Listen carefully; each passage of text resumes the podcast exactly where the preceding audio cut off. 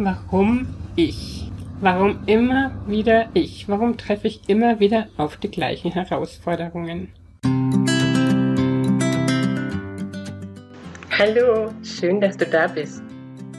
In meinem Podcast Neue Perspektiven, Relax and Meditate geht es um mentale und energetische Themen, Übungen, Tipps und Anregungen, auch für den Körper. Bodenständige Spiritualität Trance- und Entspannungsreisen. Ich bin Damaris Aulinger und freue mich auf deine Hörerfrage, die ich gerne in einem meiner nächsten Podcasts beantworte.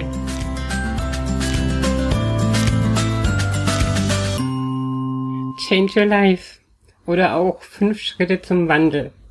Das ist ein Fünf-Schritte-Programm, das ich ausgearbeitet habe im Zuge meiner Mentaltrainings. Da geht es um Stabilisieren, Vorschau, Integrieren, Rückschau und das Fazit. Ich möchte euch in meinen Podcast jetzt immer mal wieder einen Schritt äh, näher bringen, wie ihr aus belastenden Momenten ganz gut rauskommen könnt. Wichtig ist da natürlich auch, dass man sich vorher schon mal so ein bisschen damit befasst weil es einfach schwierig ist, in einer ganz vertrackten, furchtbaren Situation dann auch noch an ähm, die einzelnen Schritte zu denken, vor allem an Stabilisieren, wenn man doch total fertig und am Boden ist. Ähm, oder man hat jemanden, der einen da durchleitet. Also es kann auch ein Partner, eine Freundin oder irgendjemand anderes sein. Also heute fange ich auf jeden Fall mit dem ersten Schritt an, dem Stabilisieren. Ich finde, das ist der aller, aller, aller wichtigste Schritt, egal ähm, bei welchen, in Anführungsstrichen, Problemen, mh, mm, mich zu stabilisieren, also im, im, im Heute anzukommen, mich wieder zu spüren, mir selber zu zeigen, was ich doch wert bin, ja, der Selbstwert, der ist natürlich dann manchmal ganz schön weit unten. Und äh, alle anderen Schritte können danach sogar fast nichtig oder, oder gar nicht mehr nötig sein.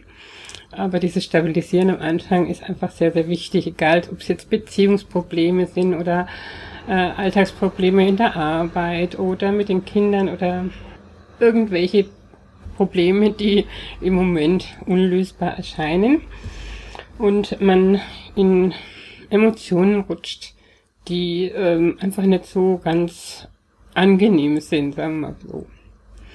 Also im Hinblick darauf, dass du für ein Problem eine Lösung haben willst, lohnt sich dann einfach auch mal anders zu gucken, also den Blickwinkel zu ändern und auch ein großes Stück Eigenverantwortung natürlich zu übernehmen. Mal ganz ehrlich, wie oft denkst du an andere? Wie du ihnen beistehen oder helfen kannst? Oder du wirst gefragt, ob du mal dies oder jenes tun kannst. Denkst du in den Momenten auch an dich Dabei ist das wirklich der wichtigste Schritt überhaupt, der dich in dem unterstützt, anderen zu helfen. Dir muss es gut gehen. Denn nur so kannst du es weitergeben.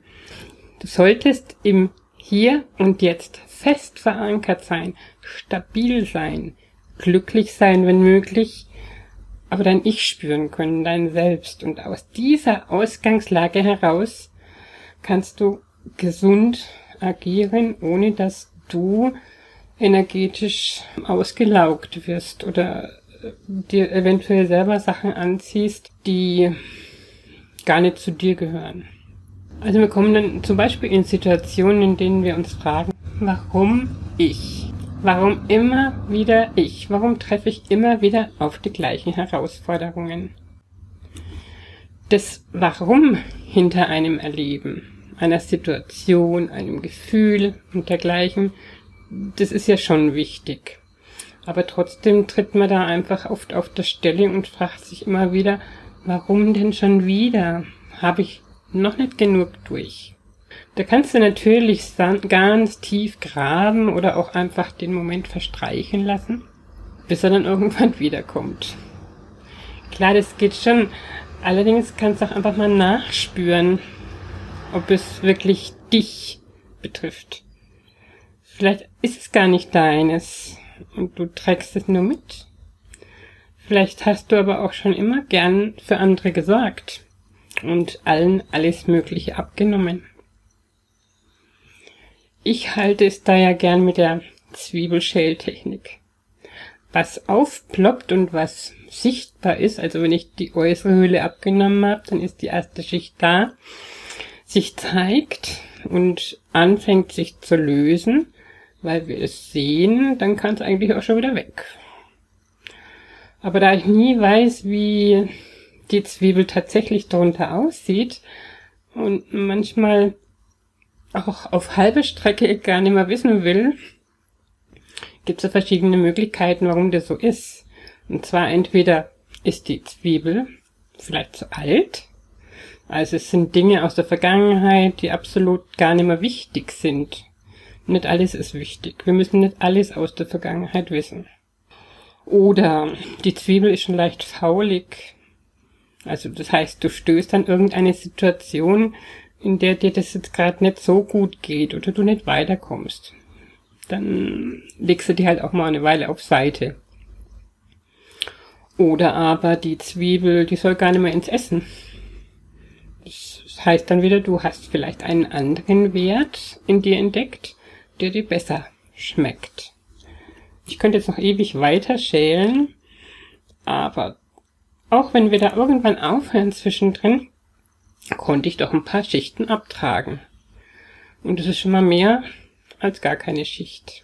Wenn du jetzt mit dem Beispiel der Zwiebeln nicht so ganz viel anfangen kannst, dann sieh es als Schichten an, die dich zu dir führen, zu deinem Kern, zu der Achtung und dem Respekt dir selbst gegenüber und natürlich zu deiner Selbstliebe. Also ich war noch nie so fürs Buddeln. Warum schlafende Hunde wecken? Die da oben oder deine Seele, die wissen schon, wann's richtig und wichtig für dich ist, irgendwas zu erkennen oder zu erfahren. Du musst dazu einfach bloß ein bisschen die Augen offen halten und lernen, dich selbst wahrzunehmen.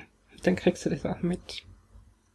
Aber was viel, viel wichtiger erstmal ist, dass du nur lösen oder auch loslassen kannst aus einer stabilen Lage heraus.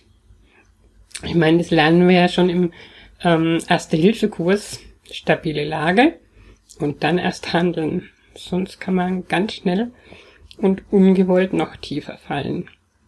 Also es geht nicht immer nur ums Loslassen. Ich weiß, dieses Wort kann ich manchmal schon gar nicht mehr hören. Oft geht's ums Annehmen. Und immer geht es um das Annehmen deines eigenen Ichs. Ich habe dir mal drei Tipps zur Stabilisation mitgebracht. Das sind so die ersten Schritte, die ich da ganz gerne gehe. Und zwar der erste ist, schreib dir täglich mindestens fünf Momente des Tages auf, in denen du dich richtig gut gefühlt hast, in denen du Freude gespürt hast oder du dankbar sein konntest, auch wenn es nur was ganz Kleines ist. Momente verstreichen so schnell und im Nachhinein sind sie kaum mehr zu fassen.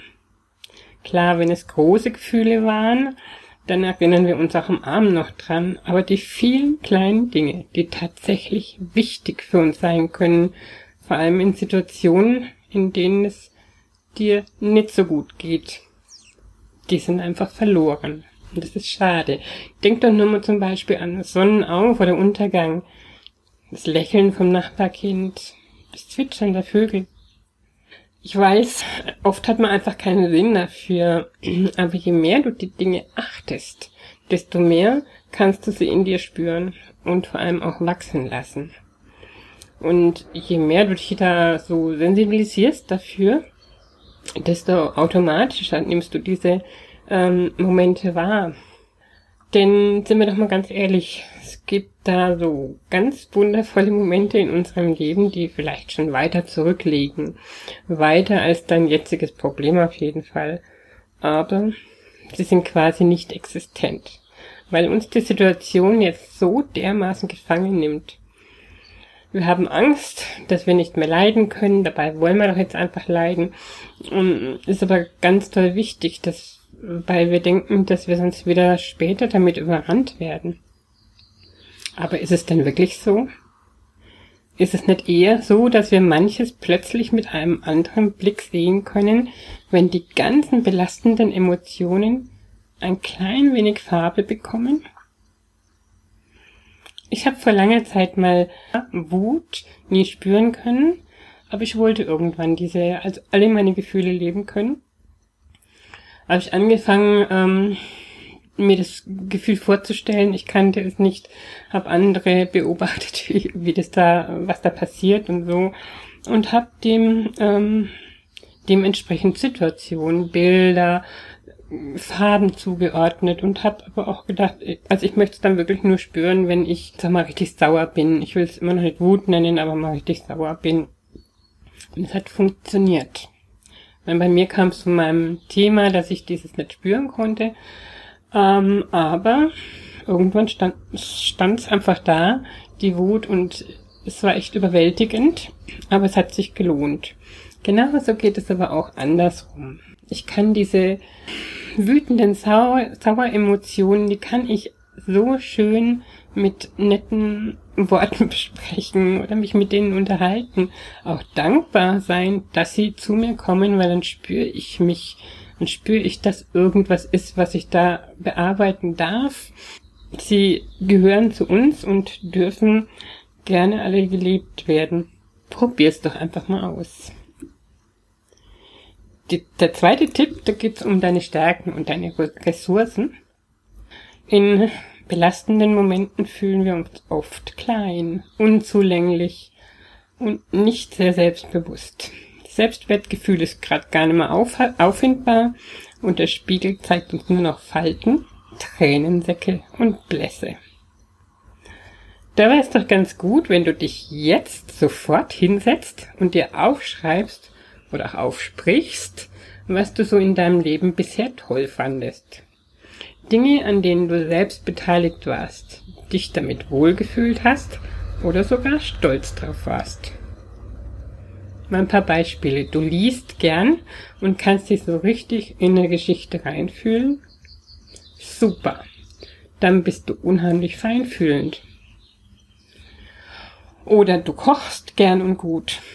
Genial, das ist eine echte Stärke. Ich kann's nicht. Du bastelst gern und selbst die kompliziertesten Anleitungen machen dir keine Schwierigkeiten. Toll. Dazu gehört nämlich ganz viel Geduld. Denk einfach mal eine Weile drüber nach. Ich weiß, dass jeder Stärken in sich trägt. Dazu hinterlege ich dir auch noch im Blogpost ein PDF zu den Ressourcenhänden das kannst du dir gerne herunterladen und ausfüllen. Für dich nutzen. Mein dritter Tipp. Leg dir einen Ordner auf dem Handy, auf dem PC oder auch real an, in den du schöne Bilder legst, die dich berühren. Tolle Musik, die dich bewegt oder auch kleine Videoclips das kannst du dir immer wieder ansehen, wenn du das Gefühl bekommst, dich wieder in eine andere Schwingung versetzen zu wollen. Aber ich bitte dich, bei Liebeskummer keine melancholische Musik oder Bilder von gemeinsamen Urlauben. Denk dran, es geht hier um dich. Noch nicht um die vertrackte Situation, sondern ganz allein um dich.